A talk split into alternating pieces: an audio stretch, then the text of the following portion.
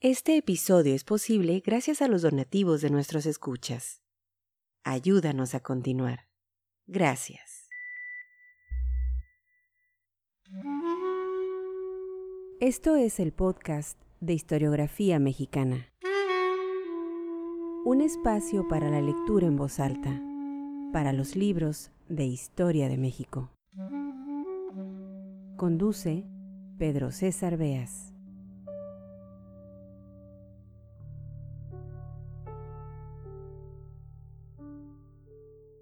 Hoy 12 de septiembre se festeja en México el Día del Historiador. La fecha corresponde al día de fundación de la Academia Mexicana de la Historia que inició operaciones en 1919 bajo la dirección de Luis González Obregón, un historiador a quien ya le hemos dedicado un puñado de episodios en el podcast de historiografía mexicana. Hoy para celebrar a los amantes de Clio, a los profesionales de la historia, la lectura en voz alta será de un texto, vean qué casualidad, no solo de otro gran historiador mexicano, como lo fue Luis González Obregón, no solo de otro miembro de la Academia Mexicana de la Historia, sino de otro Luis González, de don Luis González y González, el padre de la microhistoria en México. En 1968, don Luis González y González publicó Pueblo en Vilo, uno de esos libros que, que simbran, que cambian el curso de la historia y que desde luego hacen levantar un par de cejas en aquellos personajes acartonados que piensan que la historia que importa es solo la de los grandes personajes, las grandes batallas, la historia monumental, la de bronce, la de las grandes hazañas. En los años 60 del siglo pasado, don Luis regresó a su pueblo natal, San José de Gracia, Michoacán, un pueblo hasta entonces escondido, perdido, olvidado hasta en algunos mapas, que no figuraba en los relatos de la historia nacional.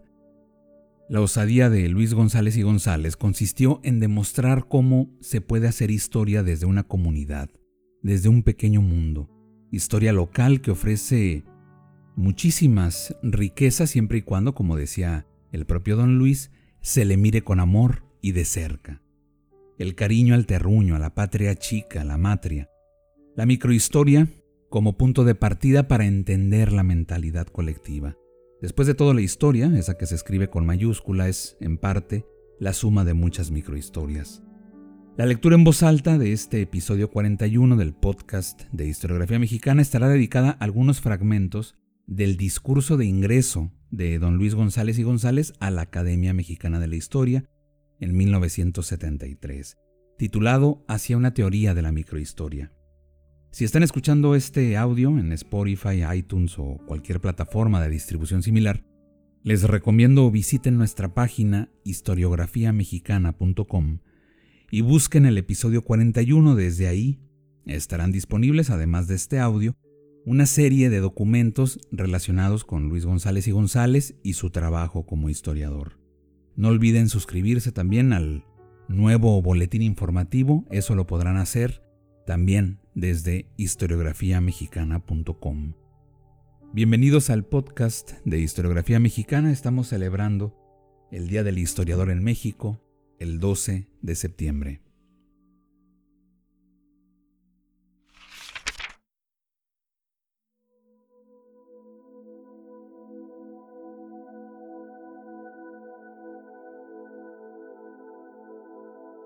Sin temor a errar, se puede decir que los historiadores matrios siempre han sido más numerosos que los monumentales y los críticos. Son más en la vida que no en la literatura. Son más aunque pesen menos. Dispersos en miles y miles de comunas, ni se les nota, ni se les cuenta. Incluso, cabe decir sin demasiada exageración, que todos los seres humanos son microhistoriadores el rememorar las personas y los hechos del terruño y la estirpe, es algo que todo mundo hace todos los días. No es concebible una familia, una tribu, una aldea y mil formas de mini sociedad sin deslizamientos hacia el recuerdo. Cada grupo de gente unida por lazos naturales construye normalmente su historia. En otras palabras, la historia local o microhistoria apenas se distingue de la existencia local. Por lo mismo, este modo de historiar pertenece al reino del folclore. Las historias locales ocupan en la República de la Historia un lugar análogo al ocupado por corridos y romances en la República de las Letras. A la microhistoria hay que verla como expresión popular. Solo así se comprende que sus practicantes sean generalmente aficionados y no profesionales. No es obra de escribas anónimos, como pasa con los corridos, pero sí de escritores de la plaza pública, que no de la Torre de Marfil. Por regla general, los microhistoriadores son ya admitidos en la Casa de la Cultura, pero su lugar es aún la Casa del Pueblo. No importa de qué grupo social sean, pero sí que no sean únicamente intelectuales.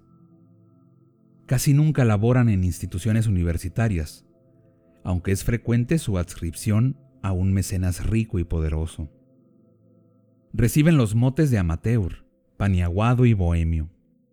No mantienen un contacto regular con sus historiadores, aunque en cafés y cantinas se mezclan con sus paisanos, con gente de pocas luces, poco leída y escribida. Rara vez comparten la vida de una sociedad cultural o escriben en publicaciones científicas. No es insólito que pertenezcan a una bohemia donde se intercambien productos intelectuales de valía ordinaria y no culta.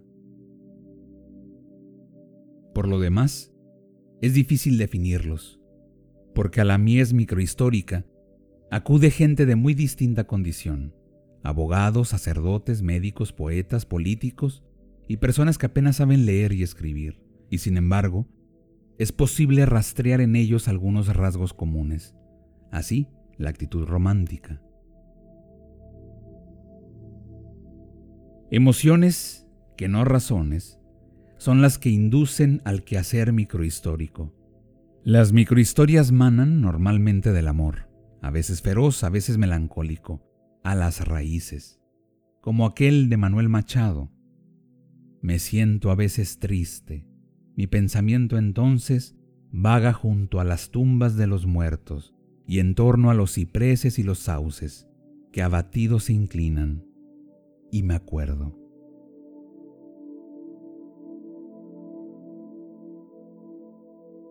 En Herodoto se lee que Hipias, de haberse soñado acostado con su madre, decide que regresará a su tierra natal, la ciudad de Atenas. El amor a la patria chica es del mismo orden que el amor a la madre. Sin mayores obstáculos, el pequeño mundo que nos nutre y nos sostiene se transfigura en la imagen de la madre, de una madre ensanchada. A la llamada patria chica le viene bien el nombre de matria, y a sus vecinos, matriotas. Y a la narrativa que reconstruye su dimensión temporal podría llamársele, en vez de microhistoria, historia. Historia matria para recordar su raíz. La psicología profunda encuentra en la microhistoria una manifestación del deseo de volver al receptáculo original. Cabe ligar el impulso a la quietud con la vocación microhistórica. Nietzsche asegura, la historia anticuaria solo tiende a conservar la vida, no a engendrar otra nueva. Casi siempre el cronista de pueblos y ciudades pequeñas es un anticuario asido a su tradición, deseoso de mantener en el recuerdo, que no necesariamente en la vida, lo que no tiene futuro por pequeño, restringido, envejecido y en trance de caer hecho polvo. La intención del microhistoriador es sin duda conservadora. Salvar del olvido el trabajo, el ocio, la costumbre, la religión y las creencias de nuestros mayores. Puede ser simultáneamente revolucionaria. Hacer consciente al lugareño de su pasado propio, a fin de vigorizar su espíritu y hacerlo resistente al imperialismo metropolitano o colonialismo interno, como también se le llama. Sería iluso pensar que la microhistoria únicamente nace del pueblo promovida por sentimientos nostálgicos y edípicos, o por fines ya conservadores, ya revolucionarios. No todo aquí es hijo de la pasión o de la necesidad vital.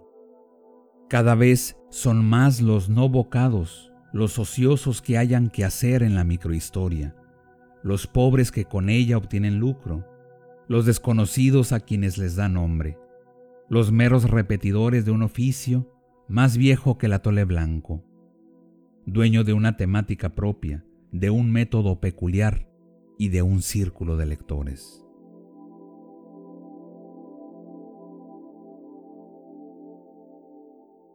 Luis González y González. Discurso de ingreso a la Academia Mexicana de la Historia, leído el 27 de marzo de 1973. Fragmento. Escucha todos nuestros episodios en historiografiamexicana.com.